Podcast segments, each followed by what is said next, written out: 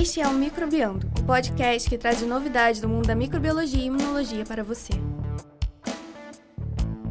Esse é o episódio 24, gravado em 30 de maio de 2019. Hoje traremos um episódio especial.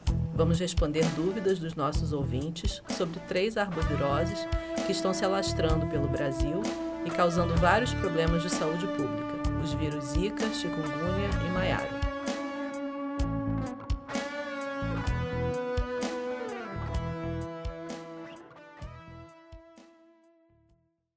Oi, pessoal, bem-vindos ao Microbiando, o podcast que traz as últimas notícias do mundo da microbiologia e imunologia para vocês. Meu nome é Luciana Costa, sou professora do Instituto de Microbiologia Paulo de Góes, da UFRJ, e estou aqui com a Iranaia Miranda, também professora do Instituto de Microbiologia. Olá, pessoal. Com a professora Clarissa Damaso, do Instituto de Biofísica, também da UFRJ. Oi, pessoal, tudo bem? Com Leandro Lobo, professor do Instituto de Microbiologia, da UFRJ. E aí, galera? Com a professora Juliana Echevarria, também do Instituto de Microbiologia, da UFRJ. Oi, pessoal, tudo Casa bem? cheia hoje, hein? Bombando. Com o Sid Clay Lira, que é o editor do Microbiando. E aí, pessoal, tranquilo? Com a professora Juliana Cortines, também do Instituto de Microbiologia. Oi, gente. E com a Yasmin Mustafa, que é aluna de doutorado do Instituto de Microbiologia da UFRJ. Oi, gente, tudo bem? Cara, acho que é a primeira vez que isso acontece. hein? Yasmin é a única aluna, minoria absoluta aqui, só tem... Verdade, né? É... E acabou de chegar aqui também a professora Ana Carolina, do Instituto de Biofísica da UFRJ. Oi, pessoal. Atrapalhando, né? Ah, mas cheguei a tempo, cheguei a tempo. Então, gente, a ideia desse episódio de hoje é trazer um bate-papo com especialistas né, em arbovírus, em arboviroses, e tirar as dúvidas do pessoal sobre essas novas doenças, que têm aparecido constantemente nos noticiários, incluindo uma novidade, o vírus Maiaro, que pouca gente ainda conhece, que a gente pretende falar um pouquinho mais aqui sobre ele.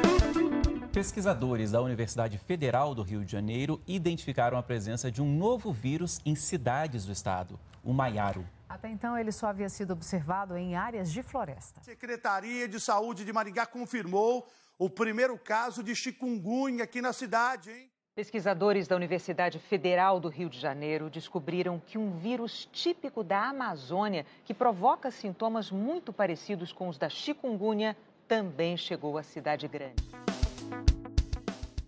Eu acho que para começar, para todo mundo entender direito o que são esses arbovírus, vocês podiam dar pra gente uma ideia de um histórico sobre essas arboviroses. Então, apesar desses vírus, a gente está ouvindo falar muito deles recentemente, né? Eles, na verdade, são vírus que já foram descritos desde 1900, aproximadamente 1950. O Zika foi descrito primeiramente na África, em 1947.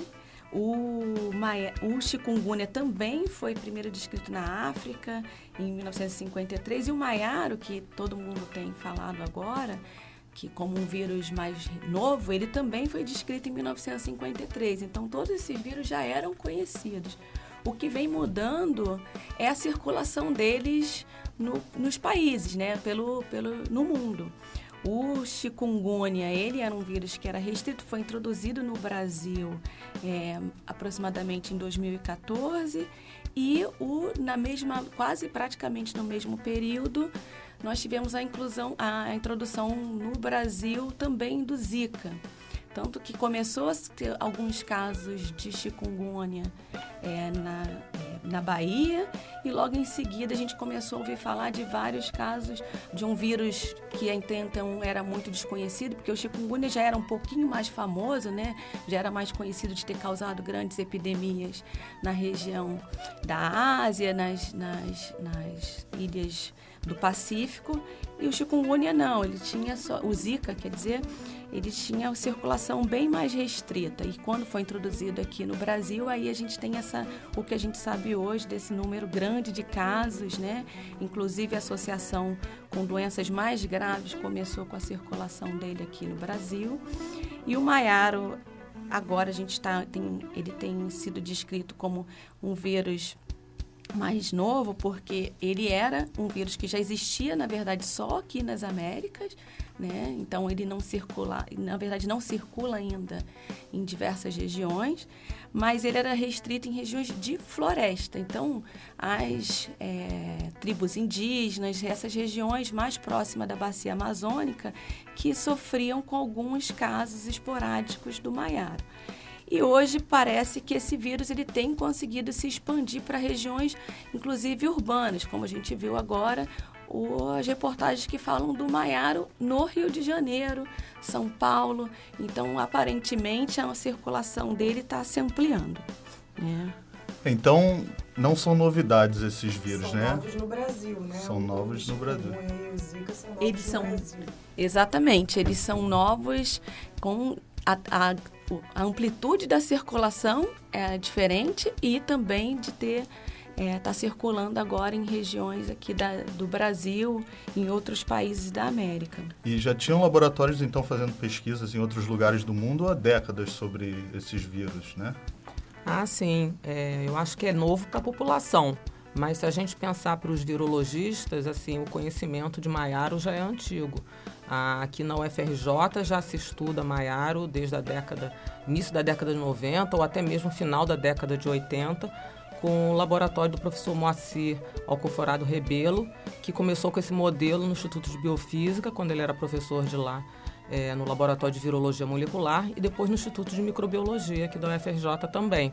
É, então, assim, isso foi uma base muito boa, na verdade, porque ah, os virologistas já estão com essa é, ideia de que o Maiaro seria o que a gente chama bola da vez, pelo tipo de circulação, os casos esporádicos na região nordeste, na região centro-oeste.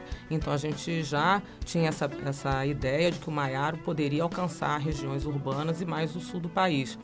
E o fato da gente já ter o estudo ah, é, já um, consolidado, vamos dizer assim, da, da parte básica, de, da biologia básica do vírus é, aqui, por exemplo, na UFRJ, permite hoje a gente lidar muito melhor com os casos, conhecer e fazer um diagnóstico rápido e estudos rápidos. Quer dizer, é o investimento na ciência que vale a pena.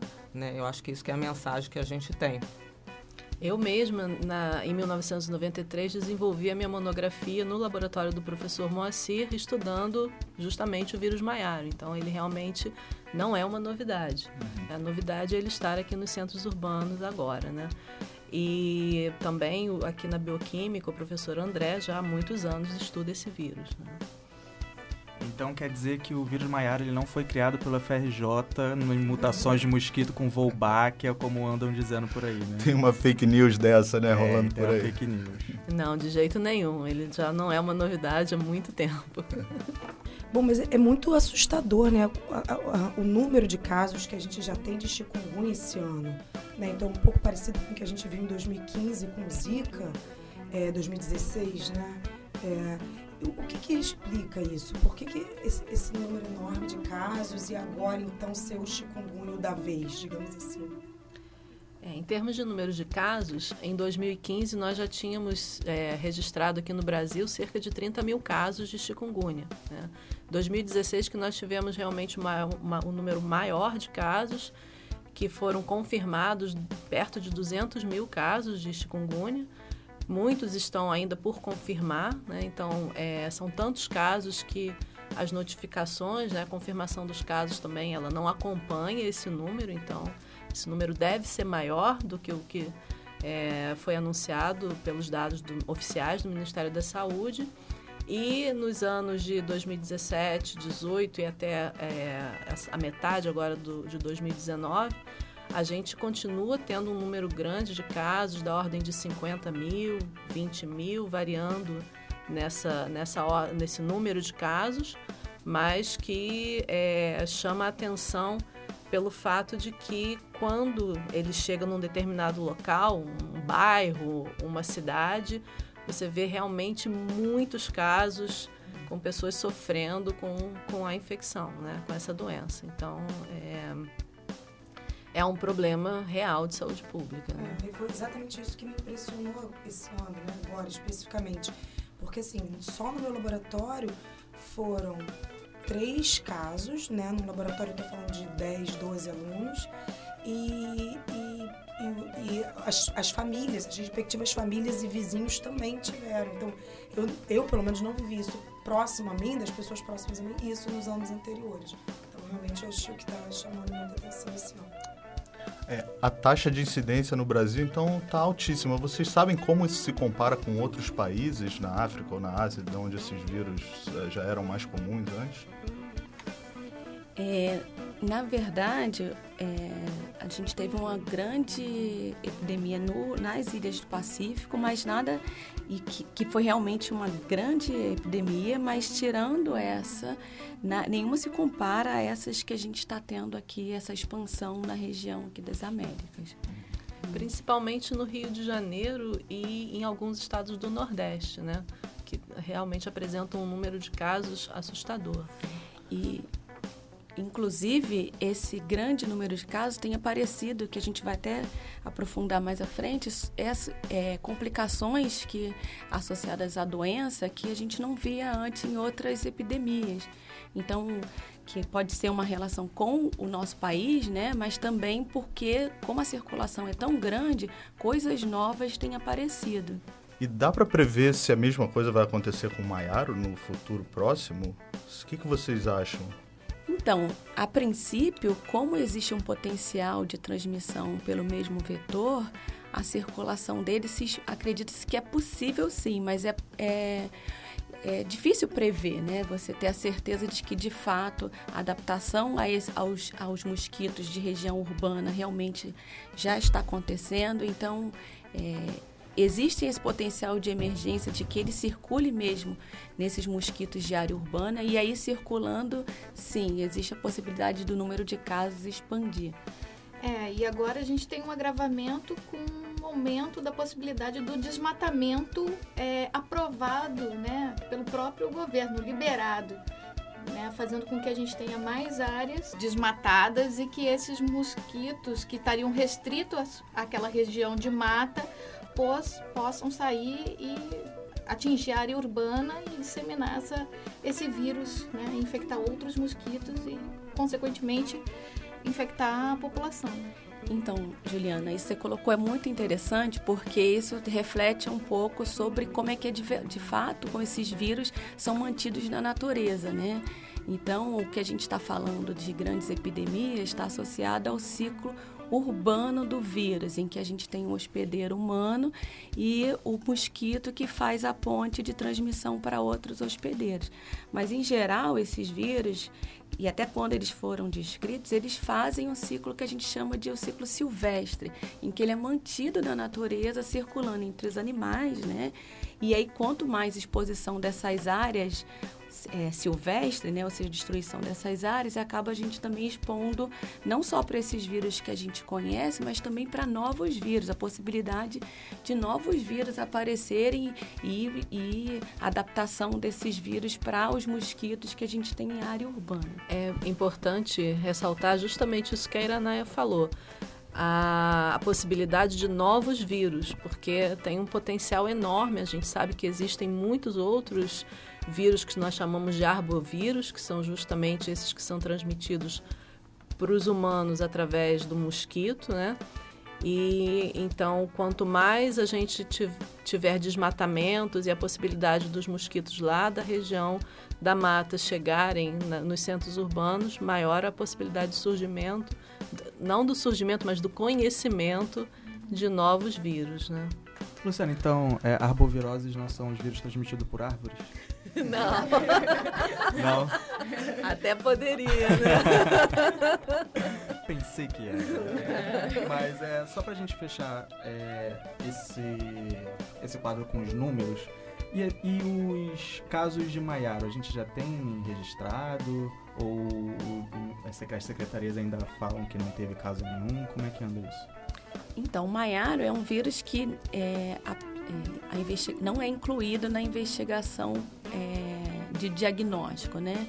Então, o que, que, eu, que, que eu quero dizer com isso? É que na hora em que o indivíduo procura um, um, posto de saúde porque está com sintoma, um dos principais vírus que circulam são aqueles que naturalmente são investigados. E aí o que acontece é que a gente acredita, né, que a notificação, a gente tem um número de casos associados a esse vírus muito menor do que de fato ele tem. Então, o que a gente chama de subnotificação. E por isso, por falta desse vírus, agora que está ganhando visibilidade como possível de, dele circular em outras regiões, a gente vai precisar ainda de um estudo que garanta a gente conhecer melhor e ter uma estimativa concreta do quanto esse vírus de fato tem circulado e se isso vem aumentando ao longo dos anos. Esse, é, esses três casos que foram identificados e que foram divulgados na imprensa, é, eles foram identificados em amostras que já tinham sido amostras de pessoas com sinais e sintomas de doenças que poderiam ser arboviroses e que não haviam sido diagnosticadas nem como zika, nem como chikungunya. E aí foi diagnosticado como maiaro. Então agora, sabendo dessa possibilidade, agora o estudo tem que retornar a essas amostras para a gente realmente ter, saber o o impacto real. E né? essas amostras são de 2016, da grande circulação. Foi amostra, foram amostras coletadas na época da epidemia de Zika, né? Então, se pesquisava que, ah, principalmente para as grávidas, quem podia ter um potencial de, de, de agravamento da doença, mas então foi descoberto em amostras que foram coletadas preocupadas com a epidemia de Zika. É justamente isso eu perguntar, se tem como rolar uma retrospectiva nas análises do, do, das, do, que já tem coletado, né? É, eu tenho uma curiosidade, acho que muitos ouvintes podem ter também. Como eles sabem que essa amostra tem... É, o paciente foi infectado com maiar ou com zika ou com chikungunya, como que se faz essa diferenciação? É boa pergunta, Leandro. Essa diferenciação ela se faz basicamente fazendo testes específicos para a detecção de cada um desses vírus, né? São testes que a gente chama então de testes moleculares, que permitem a gente identificar o genoma do vírus na amostra suspeita né, de estar infectada por um desses vírus. Então, quando você vai testar, você testa especificamente para cada um deles. Né? Então, precisar, nesse caso, já temos que incluir mais um vírus. Então, além de testar para Zika, chikungunya, dengue, agora nós temos mais o maiaro. Então, quando a gente vai lá no UPA, coleta nosso sangue e aí eles fazem os exames para esses três tipos. Não. Não é isso? Então, como é que acontece? No momento, é, quando as pessoas procuram então os serviços de saúde e o diagnóstico feito é basicamente o diagnóstico clínico, ou seja, o médico vai observar a pessoa e pelos sinais e sintomas que ela apresenta vai dizer que possivelmente é tal infecção. É, normalmente, um exame que é sempre pedido é um exame de sangue onde se vê o número de plaquetas para excluir a possibilidade de que seja dengue. Isso. Né? Eu não sei agora, quando o novo teste da Fiocruz foi implantado no SUS, se a quantidade de notificações vai aumentar e o esclarecimento de qual é o arbovírus relacionado ao diagnóstico também vai melhorar. Né? Eu acho que é legal a gente só dar uma lembrada, na época que Zika entrou no Brasil, é, no, na região da Bahia, do sul da Bahia, é, que passou muito tempo por dengue branda, porque você tinha os sinais e sintomas muito parecidos. Então, clinicamente, ficava indistinguível na época, não se tinha nem ideia, também ninguém falava de zika. Então, passou por dengue branda, eu lembro disso porque parentes meus do sul da Bahia foram infectados e eu fiquei impressionada como foi rápido. Achei até que eles tiveram sorte, né? Eu falei, nossa, eles tiveram sorte de um dengue tão fraquinho. Verdade. E o que acontece, eu acho, a gente vai falar depois agora da distinção um pouco de maiara e chikungunya, mas os sinais são muito próximos, né? Muito parecidos, porque são vírus muito relacionados.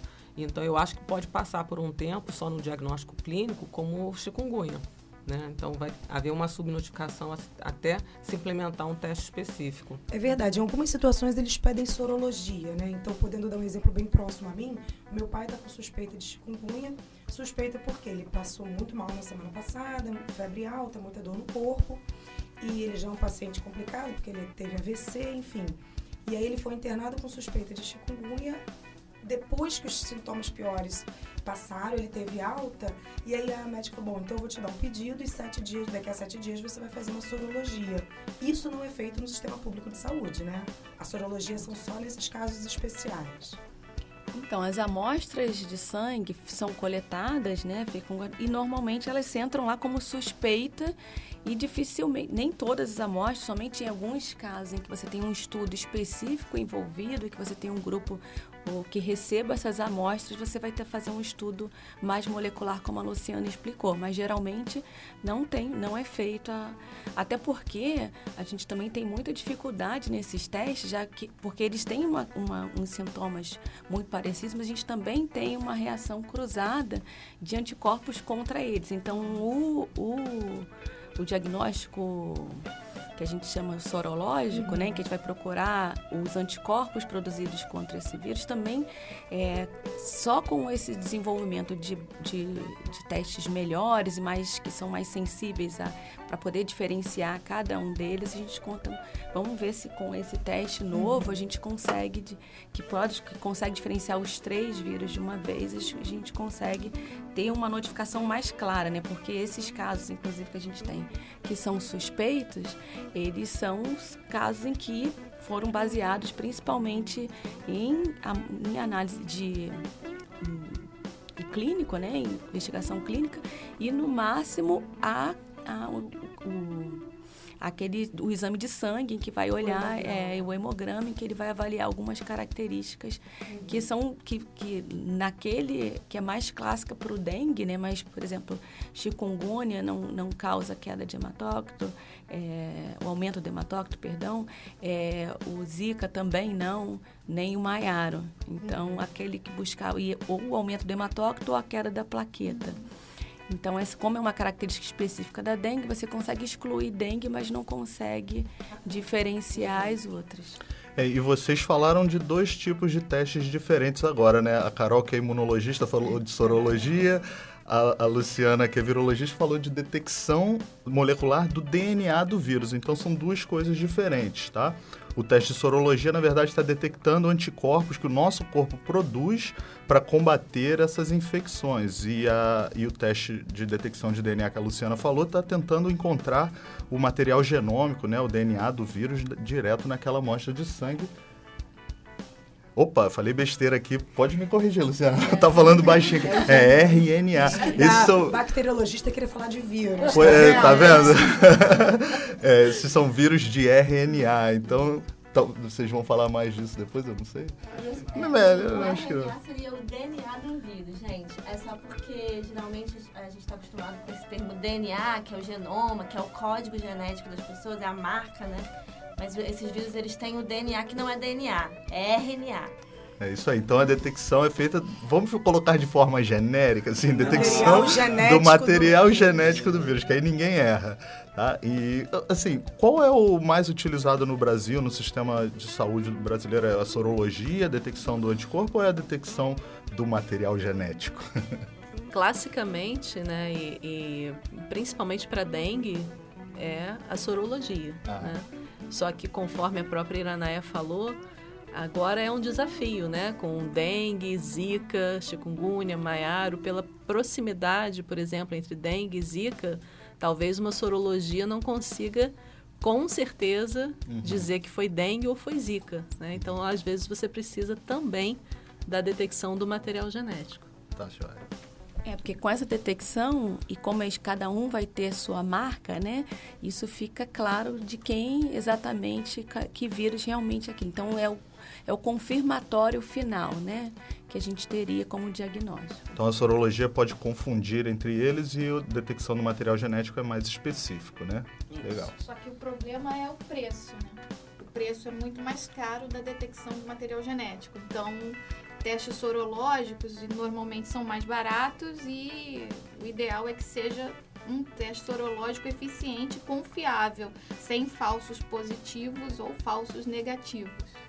É, com certeza, Juliana. E ainda tem mais uma outra questão, porque O, a resposta do hospedeiro é uma coisa que, em geral, ela vai acontecer, mas a detecção do genoma do vírus você precisa encontrar numa janela específica em cada indivíduo. Então, você vai pegar o sangue e vai ver se encontra o genoma do vírus.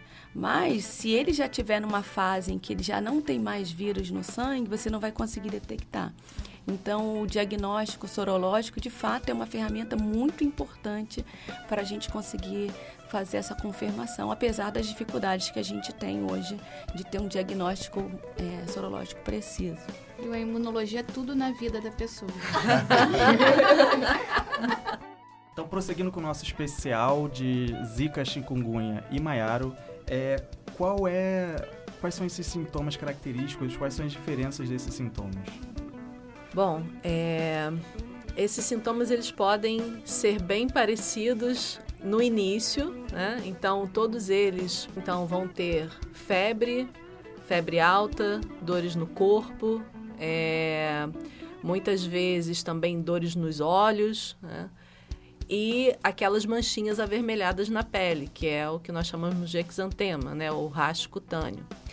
Mas a gente consegue diferenciar entre eles. É, porque alguma, alguns apresentam alguns sintomas bem sinais e sintomas bem específicos de um determinado vírus que a princípio os outros não terão. Né? Então, nesse caso, dengue e zika são muito próximos. Né? Até o exantema é muito parecido, né? a febre também. É... Mas existe uma possibilidade de uma gravidade maior no caso de dengue. Né? Quando a infecção é em adultos. Já o chikungunya, ele a, apresenta também febre alta ou exantema, mas existe uma característica bem marcante na infecção do chikungunya, que é a dor articular e o inchaço das articulações. Então, articulações dos dedos, articulações, a, o, os punhos, os joelhos, os tornozelos, eles ficam realmente com uma dor muito intensa, né? Quem teve chikungunya sabe muito bem disso. E é, com, também muito inchados, muitas vezes impedem o próprio movimento, né? impedem a pessoa de andar, ou ela anda de uma forma arqueada, que daí que vem o nome chikungunya, que é aquele que se curva, né? justamente por causa da, da dor intensa nas articulações, muitas vezes o inchaço também, quando a pessoa põe o pé no chão, pressiona ali os nervos, né, e sente uma dor muito grande ali naquela região. É, e essa dor, então, articular e inchaço articular, ele é característico do chikungunya, mas também dos primos do chikungunya, como o próprio maiaro, né? que a gente chama então de vírus artritogênicos. Né?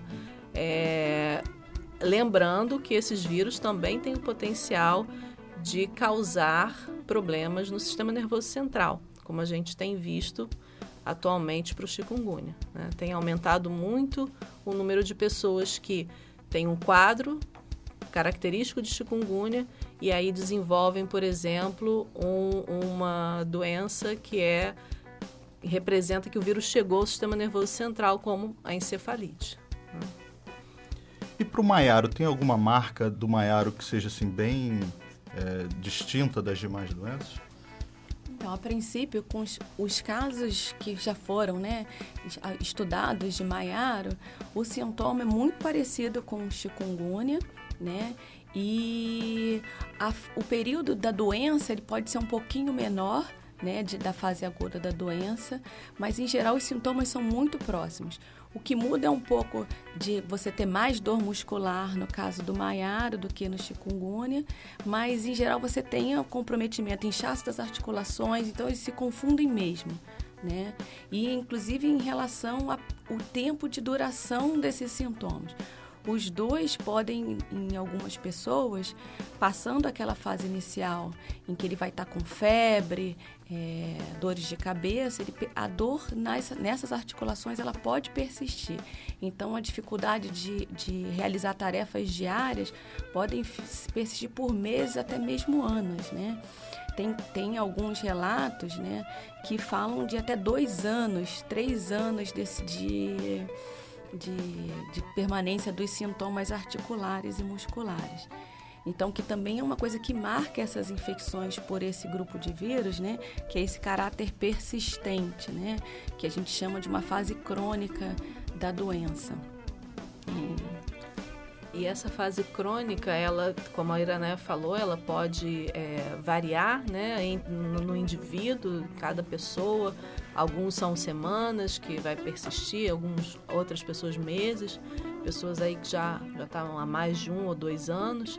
E a, tem sido visto aqui no Brasil, inclusive, pessoas que ficam durante seis meses com esses é, inchaço nas articulações, dores articulares, às vezes uma dor intensa até pelo, por todo o corpo, né, que é inclusive um desafio de entender por que isso acontece, né, e ficam bem e dali a seis meses retornam, to retornam todos esses sinais e sintomas novamente, né? E acho que o que é importante agora que com o aumento da circulação, acho que vai aumentar o número de estudos também com esse vírus. A gente vai poder talvez encontrar características que marquem, diferenciem e que até ajude no, no diagnóstico clínico, né, do profissional que vai estar lidando com, com o paciente, diferenciar se, a, se essa pode ser mais está mais para um chikungunya do que para um maiara. Mas como o desfecho é muito parecido, né, a doença causada por eles é muito parecida e hoje a gente também não tem um tratamento específico para eles, então o manejo clínico também não mudaria muito, né? Mas eu acho que com o aumento dos casos, é, isso ficaria mais claro. Então, novos estudos são muito importantes para a gente conseguir, é, até por conta do aumento da circulação, talvez coisas novas apareçam né, associadas a esse vírus.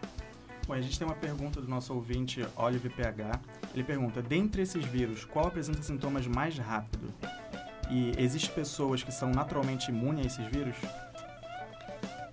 Dentre o Zika, o, o chikungunya e o maiaro, é, o que a gente conhece de fato entre o Zika e o chikungunya, né? O chikungunya seria o que apresenta sintomas mais rápidos, mas isso de novo vai depender de cada indivíduo, né? Mas aí mais rápido seria até semana. É, o mais rápido seria, tem pessoas que já apresentam febre, dores articulares, cerca de um a dois dias após a picada do mosquito. Uhum. Esse período pode se estender até 12 dias, né? Enquanto no Zika é, demora pelo menos cinco dias, mas de novo, isso a gente está falando quando você olha em geral. Né? Muitas vezes a febre por chikungunya é mais alta, né? Do que por Zika, a febre é, é mais baixa comparada a chikungunya. Né? E isso tem a ver mais especificamente com o hospedeiro humano ou com a carga de vírus que é injetada na picada?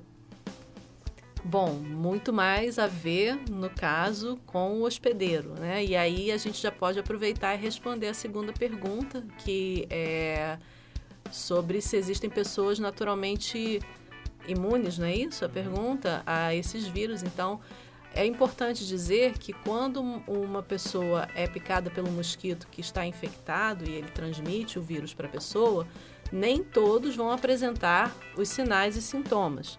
No caso do chikungunya, cerca de 70% das pessoas apresentam, mas existem pessoas que podem ser infectadas e não desenvolverem a doença, né? E isso está relacionado com características da pessoa, né? Tanto, e a gente sabe disso porque depois, quando se vai fazer uma investigação, vê que a pessoa tem anticorpos contra aquele vírus, mas ela nunca teve a doença, né? É porque ela entrou em contato com o vírus, mas não desenvolveu os sintomas. Isso está totalmente relacionado com a interação, a relação que o vírus vai ter com cada organismo hospedeiro. Imunologistas, a gente pode chamar isso, chamar essa pessoa de imune? Pensar teórica, né, na teoria, o termo imune significa que a pessoa é, já produz uma resposta imunológica contra aquele antígeno, né? No caso, o vírus. Eu não sei, eu, eu, eu arriscaria talvez essa pessoa, ela não é. Como é que se fala em virologia? Me ajudem. Ela, exatamente. Ela, então podem Né? Então, quando você fala imune, significa não. Então, provavelmente ela já tem uma resposta imunológica que vai protegê-la antes da infecção se estabelecer. Eu diria que ela, a resposta dela ao vírus é não permissiva ao vírus. A gente chama de grupo assintomático, né?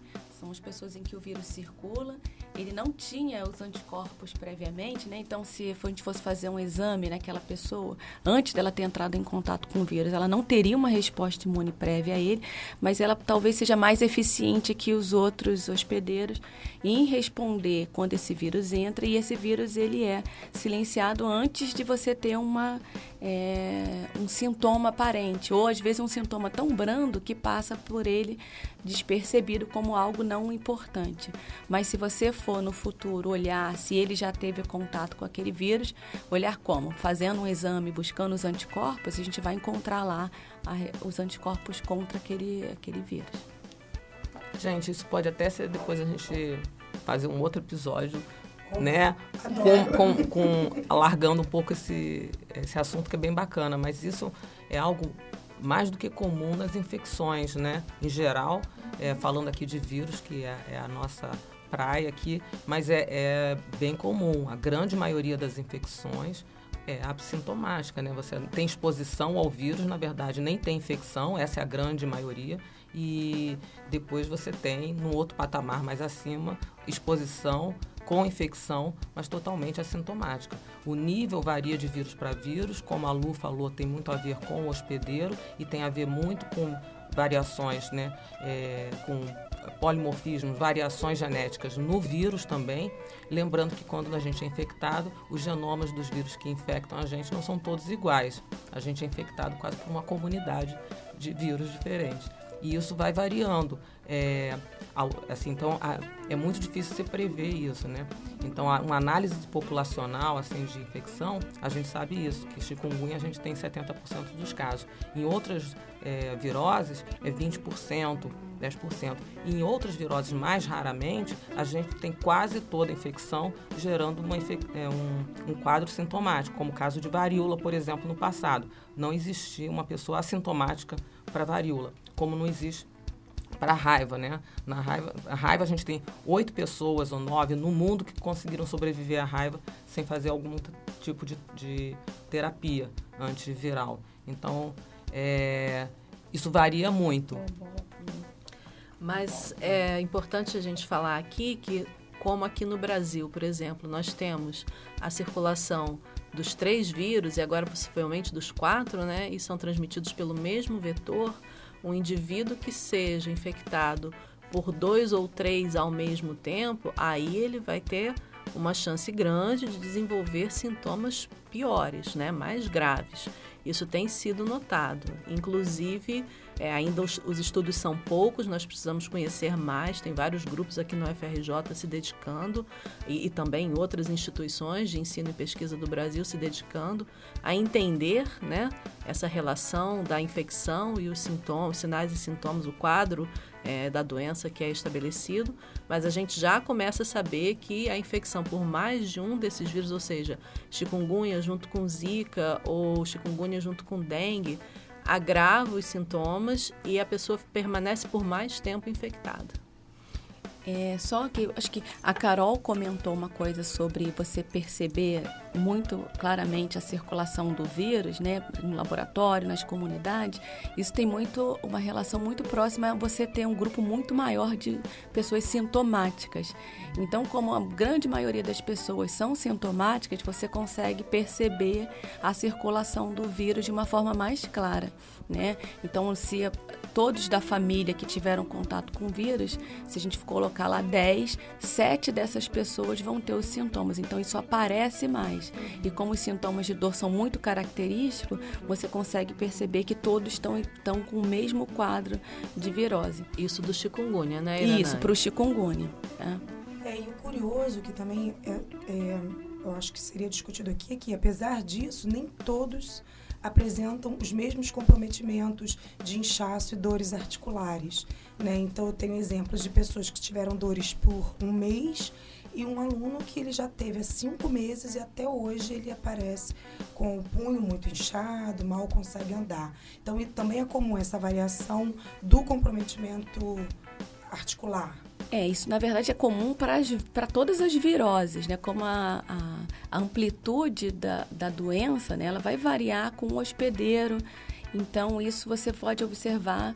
É, a gente fala dos sintomas característicos, mas nem todos apresentam todos os, os quadros, né? E também o quanto aquilo está mais grave em cada um é diferente também. Isso não só para o chikungunya, mas também para todas os, as doenças causadas pelos vírus, né? É, essas pessoas que têm essas dores articulares durante meses ou anos, elas têm carga viral? Ou seja, dá para detectar vírus no, nessas pessoas ou não? Ou, gente, ou é algum outro motivo que a gente não conhece ainda? Então, no sangue dessas pessoas não tem vírus circulante. Então, você não encontra vírus na circulação.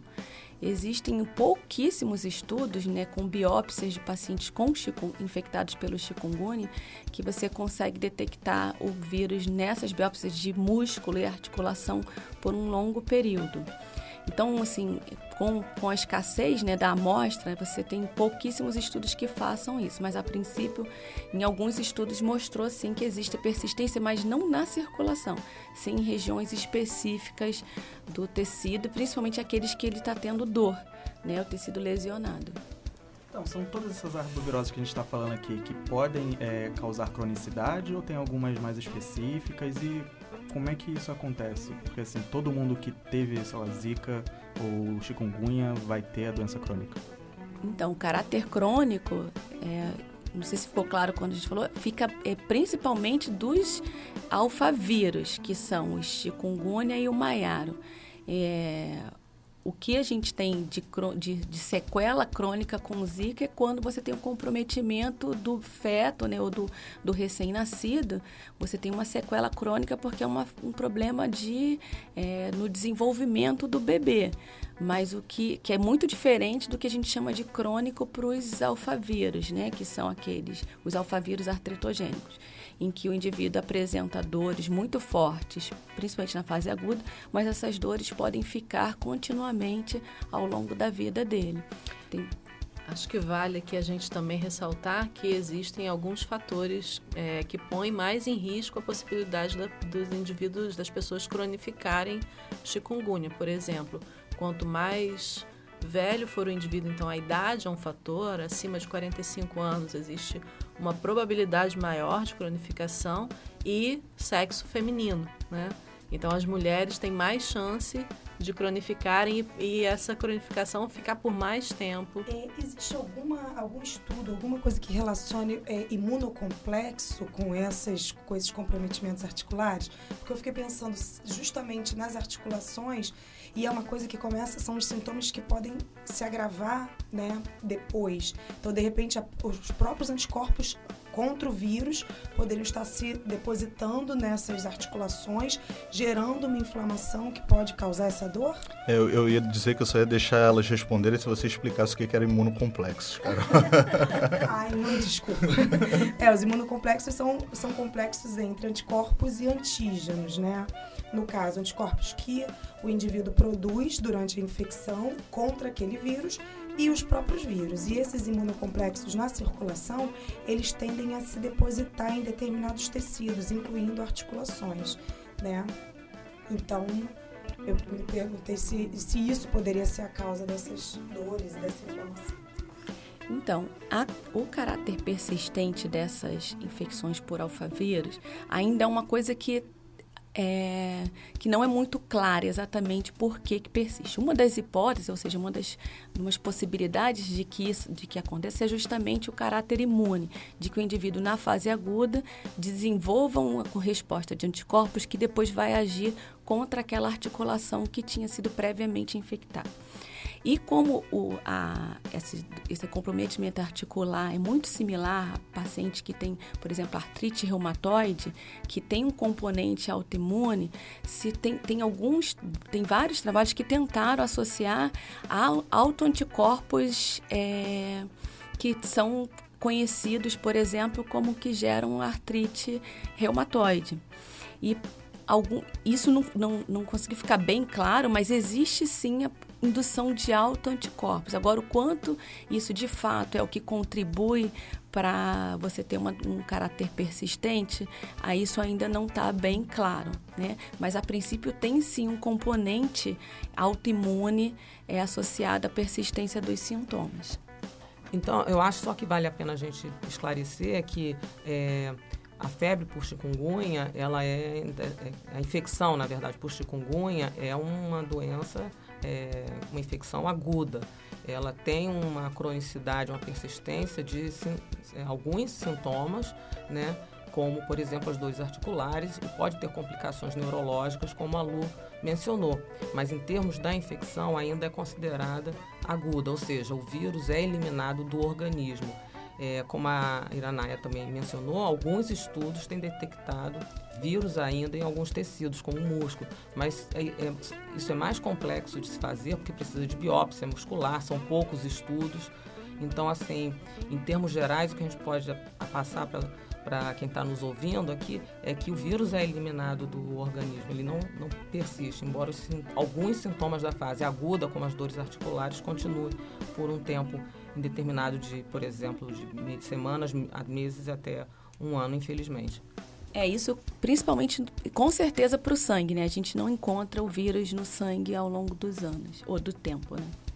É, a gente está falando de alguns sintomas, além das dores nas articulações. Quais seriam esses outros é, sintomas na fase crônica?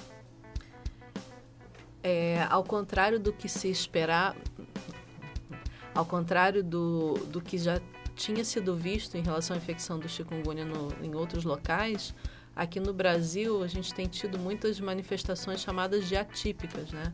que não são aquelas que só acometem as articulações e, e, e dor no corpo, febre e dor de cabeça, mas muitas é, muitas pessoas desenvolvendo, por exemplo, encefalite, né, ou, a infecção chegando ao sistema nervoso central, é, muitas pessoas desenvolvendo problemas dérmicos estão na pele diferentes do que comumente era visto. Então, o exantema é um exantema diferente, com a formação de bolhas doloridas, né?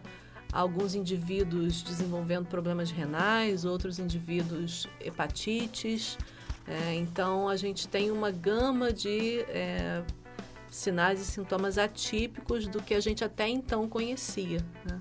Isso pode ser uma característica do vírus chegando na população brasileira, uma população nova, suscetível a esse vírus, com uma alta é, heterogeneidade genética, né? Pode ser também porque aqui atingiu números muito grandes e aí a gente começa a entender que coisas diferentes acontecem, né? Ou pode ser até pelo próprio tipo de vírus que chegou aqui. Então, tudo isso a gente precisa estudar para conhecer melhor.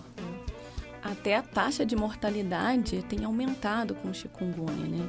Então, a gente sempre teve, considerou o chikungunya como uma infecção que tem baixa mortalidade e, esses, e com esse aumento de casos a gente começa a ver um aumento de mortes associadas à infecção com chikungunya. Então, é importante a gente tentar entender justamente por que, que a gente está. Se é só uma questão de aumento do número de casos, essas coisas tão, têm aparecido, ou se de fato a gente tem alterações nesses vírus né, que estão circulando por aqui que vão garantir a ele é, uma maior virulência, né, maior lesões associadas à infecção. Bom, então a gente já conhecia esses vírus há muito tempo, mas não com, vamos dizer assim, a grandiosidade do que está acontecendo no Brasil, né? Então a gente está descobrindo várias coisas novas. O Brasil está sendo um laboratório, um grande laboratório involuntário, infelizmente. De viroses, de, virose, né? de arbovirose. Verdade, é isso mesmo, Leandro. Infelizmente, né? E aí o pessoal quer saber qual é o tratamento, qual é o, a prevenção que se tem para não pegar zika, chikungunya, dengue, maiaro. Em termos de tratamento, não existe nenhum tratamento específico. Né? Então, as pessoas que desenvolvem os sinais e sintomas mais graves, elas recebem um tratamento de suporte, né? que é para auxiliar o sistema imune da pessoa a resolver a infecção e, e curar a pessoa. É, então, até o momento, tem vários grupos também é, tentando obter né, é, um tratamento específico que sejam medicamentos que vão atuar contra o vírus, para eliminar o vírus do, do indivíduo. e também não tem nenhuma vacina ainda é, que, que, possa ser utilizada como prevenção. Né? Ainda algumas já sendo desenvolvidas ainda em fases iniciais de teste contra o chikungunya, mas ainda não temos nada nesse sentido. Então é importante a gente dizer que não existe um tratamento específico e não existem vacinas. Então a melhor maneira de prevenir ainda é combatendo o vetor, que, é um, que são os mosquitos. É, então todo mundo tem que comprar aquela raquete elétrica, é isso? Raquete elétrica é bom, cara. Funciona, mata. Então, assim, eu entendo que existe, pode existir um pouco uma confusão entre o causador da doença e o seu transmissor. É a mesma coisa? Não, não é a mesma coisa. Quem causa a doença é o vírus. Então, o chikungunya é o causador da febre do chikungunya. O vírus da dengue é o causador da dengue. Né? A mesma coisa para o Zika. Mas todos eles precisam ser transmitidos para os seres humanos através de um mosquito. Né? E aqui no Brasil, a gente tem visto como circulam todos esses vírus, que basicamente são os mosquitos aedes que transmitem os três. Né? É, tanto a, principalmente o Aedes aegypti, mas também o Aedes albopictus é um potencial transmissor desses vírus. Então são esses vírus, é, são os vírus que causam a doença, mas são transmitidos pelo mosquito. E tem até uma pergunta da Valesca Soares 20 perguntando se o maiaro é transmitido pelo Aedes aegypti também. É uma boa pergunta. A gente ainda não sabe, né? É, classicamente, o que se sabe é que esses vírus artritogênicos eles podem ser transmitidos pelo mosquito hemagogos e pelo culex, né? É, mas a gente não encontra isso nos centros urbanos, né? É, então, a, a, a, resposta é possivelmente sim, uhum. mas ainda precisam ser feitos estudos, né? Para o Maiaro, existe um estudo que mostra que ele replica em mosquitos de laboratório. Então, isso ressalta a possibilidade de fato dele infectar esses mosquitos, né? Mas isso ainda não se foi capturado um mosquito no campo, ou seja, na cidade, que tenha esse vírus. Então, a gente sabe que tem potencial, mas é preciso ainda estudar para ter certeza de que a gente vai encontrar ele circulando Olha, eu falei que o Culex não é encontrado no centro urbano, mas não é isso. Não foi encontrado Culex infectado com maiaro em centros urbanos. Então, e os hemagogos são de floresta. Esses sim, sabe-se que são, vírus, são mosquitos que transmitem o maiaro. Né? Mas não explicaria a transmissão no centro urbano. Então, a gente ainda precisa estudar mais para saber quem é o mosquito que está transmitindo o maiaro. Tá, então vamos tentar fazer um resumão. O Aedes aegypti e o Aedes albopictus, eles transmitem zika, chikungunya, dengue e possivelmente o maiaro. Isso. Né? O culex, quem ele transmite? Ele teria o potencial de transmitir o maiaro, o por maiaro. exemplo. E o hemagogos? Os maiaro também. Tá. O culex é o que fica fazendo o barulhinho chato no ouvido. Pernilongo. Pernilongo, né? Eita, Agora, eu acho importante lembrar, então, que essas doenças não são transmitidas de pessoa a pessoa. Então, você não tem necessidade de isolar a pessoa na sua casa se ela estiver doente. É, há necessidade, como a Lu falou, de você ter uma transmissão pelo vetor que é o mosquito. Aí você passa bastante repelente na pessoa e em você. Isso. Mas também é importante dizer que a principal forma de se eliminar o mosquito que, que está infectado, a mais eficiente é não ter as larvas. Porque a fêmea, quando ela então pica alguém que está infectado e ela recebe esse vírus, e aí ela vai colocar ovos, ela passa o vírus para os ovos. Então, os novos mosquitos que nascem já nascem infectados. A principal forma de evitar que novos mosquitos infectados continuem transmitindo para os humanos é a eliminação dos locais onde as larvas podem se desenvolver. É, e a, eu acho que alguém levantou uma bola interessante aqui que é bom a gente comentar. Que a Carol falou que tem que passar repelente na pessoa que já está com a doença também, né? Isso eu acho que muita gente não deve pensar sobre isso. Ah, a pessoa já está com a doença, vou passar repelente para quê? Mas isso é para evitar que um mosquito pique essa pessoa que tem a doença, ou seja, tem vírus no sangue, e aí ele se torna um mosquito infeccioso, vai transmitir para outras pessoas. Então, quem tem doença também passa o repelente para evitar a transmissão, né? Legal. Sim, e o Oliver PH pelo Instagram ele perguntou se existe algum horário específico para o mosquito atacar mais e se tem alguma explicação para isso. Então, o Aedes aegypti é um mosquito que tem um hábito mais diurno e, para na manhã e à tarde. Então, é, uma vez que esse, esse mosquito transmite a doença, ele teria mais um. O horário de que a fêmea iria se alimentar seria mais ou menos nesse período. E é o mesmo pro, pro Culex e o, o Aedes albopictus? Então, é, o Culex já é um, um, um, mosquito é, de hábito mais noturno, é aquele que fica fazendo zumbido do nosso ouvido. E o hemagogos, ele já é um vírus mais de mata, então é mais para... É, é, desculpa, gente.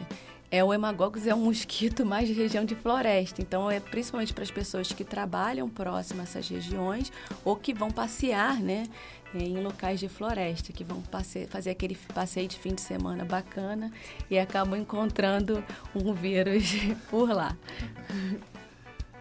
Então agora a gente vai para umas perguntas rápidas e respostas mais rápidas ainda sobre as perguntas dos nossos ouvintes. A Valesca ela mandou outra pergunta para gente.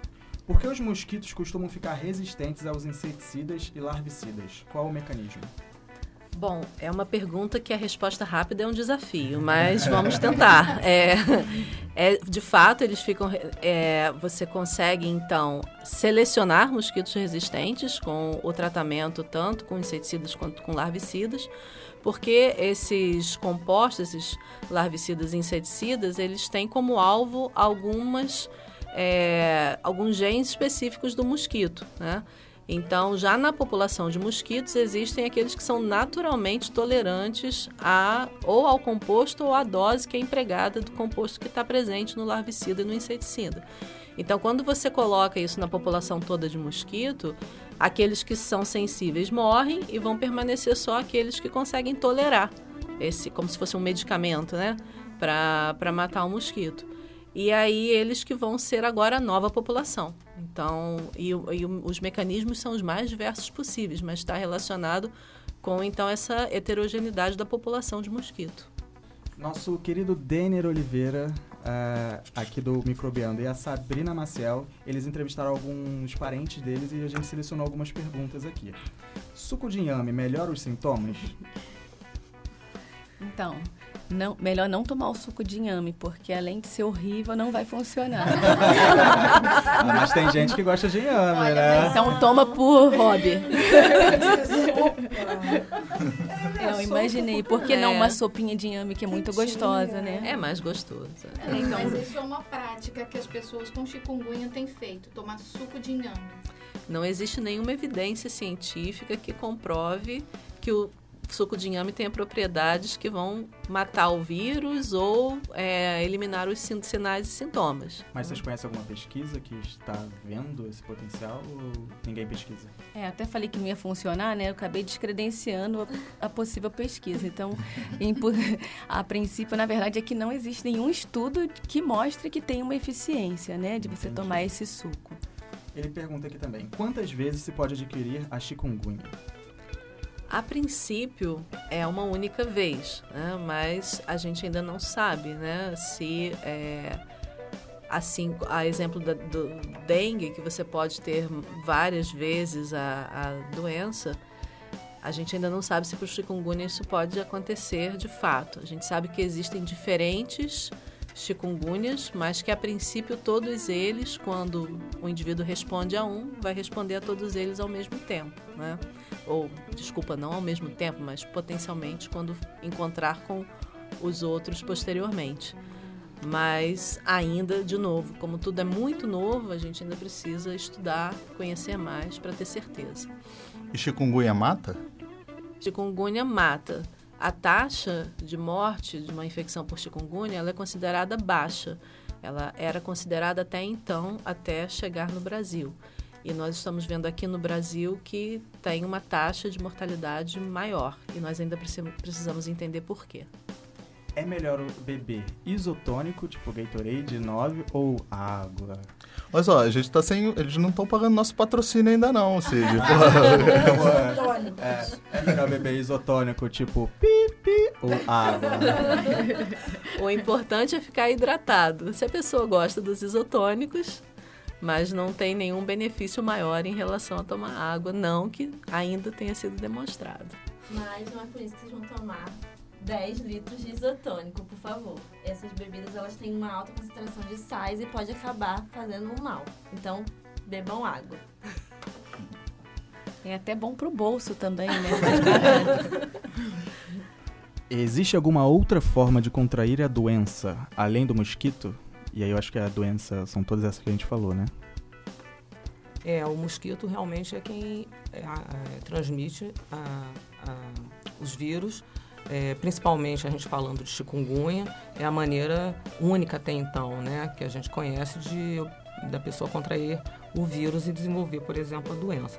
Mas no caso de Zika, é, já foi demonstrado a, a pessoa pode contrair o vírus por relação sexual. É, já foi relatado de fato transmissão sexual e presença de vírus em, em líquido vaginal, em, em líquido também seminal. E também já, foi, já foram feitos estudos em camundongo, então se sabe que isso acontece, mas a gente ainda não sabe por quanto tempo, porque eu acredito que tem um estudo, inclusive, que muito tempo depois, acho que quase um ano depois da que a pessoa havia sido infectada, houve a transmissão sexual. Então eu acho que isso ainda não, não bateram um martelo sobre o tempo que isso pode acontecer.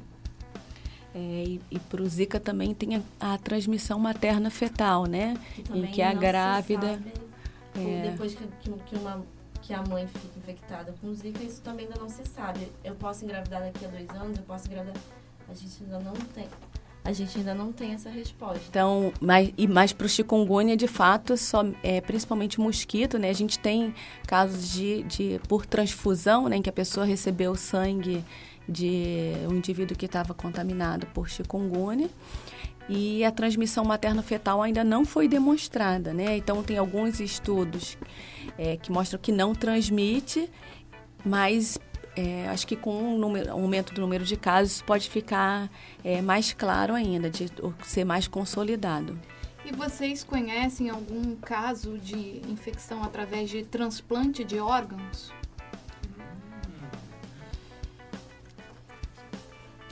Cri.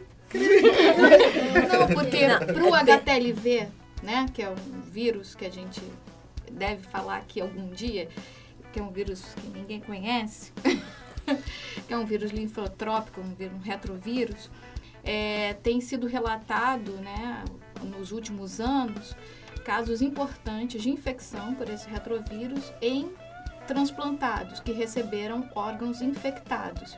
E o indivíduo o receptor que né, recebeu esse órgão infectado, ele passa a desenvolver doenças associadas a essa infecção. E eu não sei se, por exemplo, naquela lista de, de análises que tem que ser feitas antes do transplante para o doador, se é, são investigadas a presença de, dessas, desses, dessas doenças. A princípio, não. Né? É, como é uma infecção aguda e você espera que o indivíduo elimine o, o vírus, né? Ao se curar, você não tem mais vírus no organismo. Esse risco, ele não, ele teoria, deve né? teoricamente, mas só não, não existe nenhum relato ainda de infecção por transplante. Mas teoricamente a probabilidade é baixa, mas não significa que não possa acontecer, até porque em relação ao chikungunya, que pode estabelecer uma infecção crônica, se persistir vírus em algum órgão, né, no coração, um por tempo, exemplo, no coração, no fígado, é uma possibilidade. Mas só os estudos, o acompanhamento das, dessas infecções é que podem dizer. Agora, uma coisa que pode favorecer isso não acontecer infecções é, agudas também, porque é o fato de que o transplante só vai acontecer em condições de saúde perfeita do indivíduo, a não ser que seja um caso de que não seja crônico, persistente como o chikungunya, né? O indivíduo ainda está sintomático, provavelmente muito dificilmente ele passaria por um transplante é, ainda tendo é, manifestação sintomática da infecção, né? Então isso talvez dificulte ter esse caso, é, casos associados ao vírus. Não, não, não sei se você toma um tiro e se você é doador. Como a gente está vivendo num país onde isso é crônico, a, o transplante, né? Ou você ser doador, ou você analisar aquele órgão antes do transplante, isso seja um parâmetro que deva ser investigado. Sim, sim. Mas o, o, o, Zika não foi isolado, ah, mas foi bolsa de sangue, não foi em São Paulo? É, sim, isso sim, é. com certeza. É. Transmissão por bolsa de sangue. Tem mais de um relato no Brasil, é. fora do é. Brasil. Transplante. O que Agora, se espera é que seja um número pequeno, né? Porque, como a gente mesmo já falou aqui, o vírus não fica tanto tempo no sangue, né?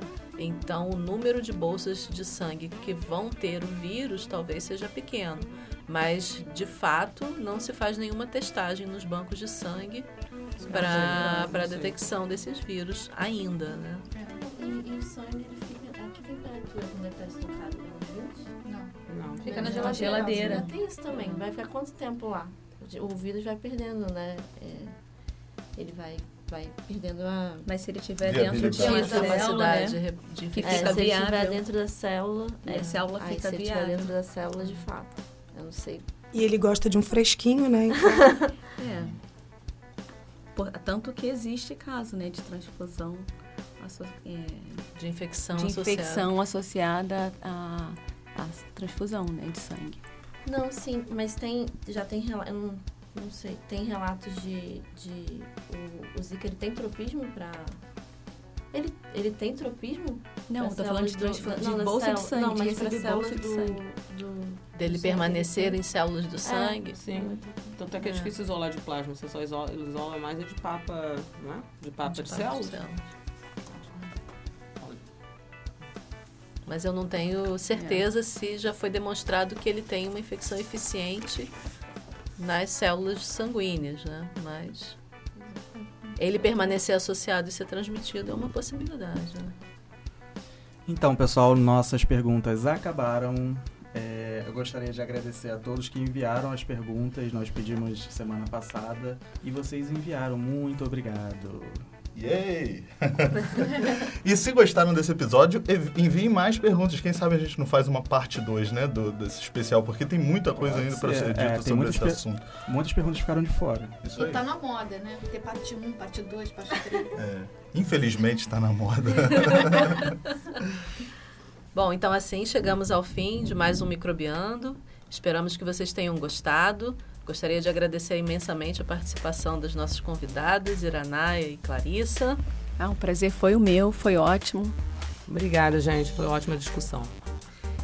E ficamos esperando novas perguntas, né? Talvez vocês tenham tido muito mais perguntas do que necessariamente as respostas que queriam. Isso aí. E aproveitando, pessoal, para contar a novidade para vocês que nós não falamos na abertura, é que a Luciana Costa, a professora Luciana Costa, que apresentou esse, esse especial, vai se tornar uma, uma membro fixo do Microbiando, assim como a professora Juliana Cortinês, que também está aqui. Dá um oi aí, Ju. Ei, pessoal, muito feliz de estar aqui. Isso aí, agora nós temos duas especialistas em virologia, e para quem estava puxando a nossa orelha, que nós fazíamos poucos episódios sobre virologia, agora vocês podem ter certeza que vamos falar muito sobre virologia o tempo todo, pessoal.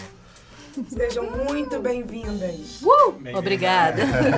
Ó, só tá faltando agora o pessoal de ambiental, né? Cadê o pessoal e de ambiental? E lá vem o Cid ambiental. É, o Cid, tá tem, o Cid é fissurado em ambiental. Esse Deixa pessoal... comigo, o vírus gigante vai estar tá por aí. Ah, legal.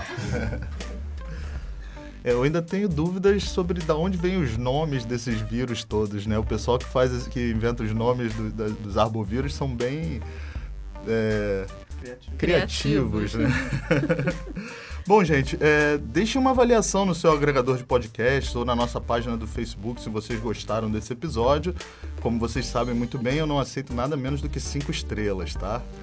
E se quiserem mandar perguntas, sugestões é, de temas para os próximos episódios ou críticas, mandem por e-mail para a gente. É, nosso e-mail é microbiando.micro.ufrj.br ou então via mensagens no Facebook, Instagram, Twitter. Nós estamos em todas as mídias sociais, né, Cid? Isso mesmo, é só procurar a gente no arroba microbiando.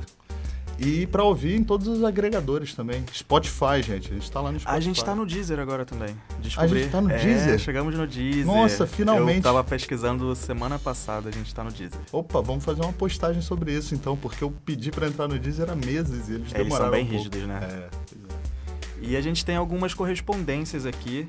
É, aí no Instagram, a Yasmin Leuze, espero que tenha falado certo. É, conheci vocês essa semana, foi na semana de abril, né? E estou viciada. Legal ver vocês. Adoro o podcast. Estou passando para todo mundo do laboratório. KKKK. E a gente mandou vários coraçãozinhos para ela. Muito bom, Yasmin. Ajude, nos ajude a divulgar o podcast. Isso é, é o que a gente mais precisa. Muito obrigado. O Jossen Congeta, ele perguntou se o material era divulgado e produzido pelos professores e alunos da UFRJ, né? A gente respondeu que sim, é, pelos alunos de graduação de pós. E ele falou que legal, eu conheci a página de vocês essa semana através do site da UFRJ. Amei, também foi em abril.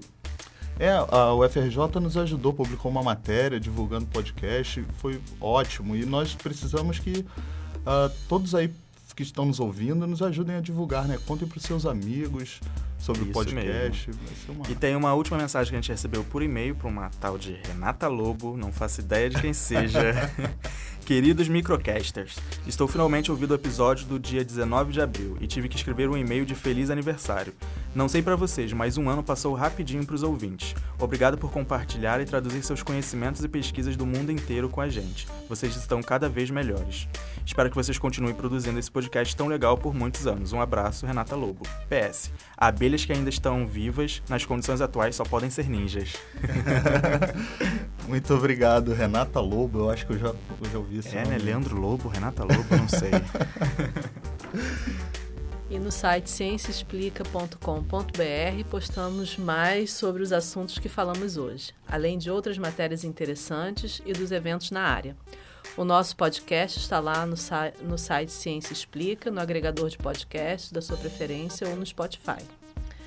O podcast Microbiando tem o apoio do Instituto de Microbiologia Professor Paulo de Góes do Instituto de Biofísica Carlos Chagas Filho, ambos da UFRJ, e também da Fiocruz.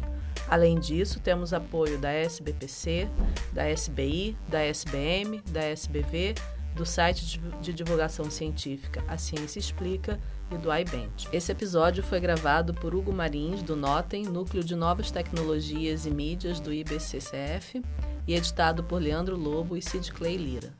A trilha sonora do Microbiando foi produzida por Daniel Vasquez.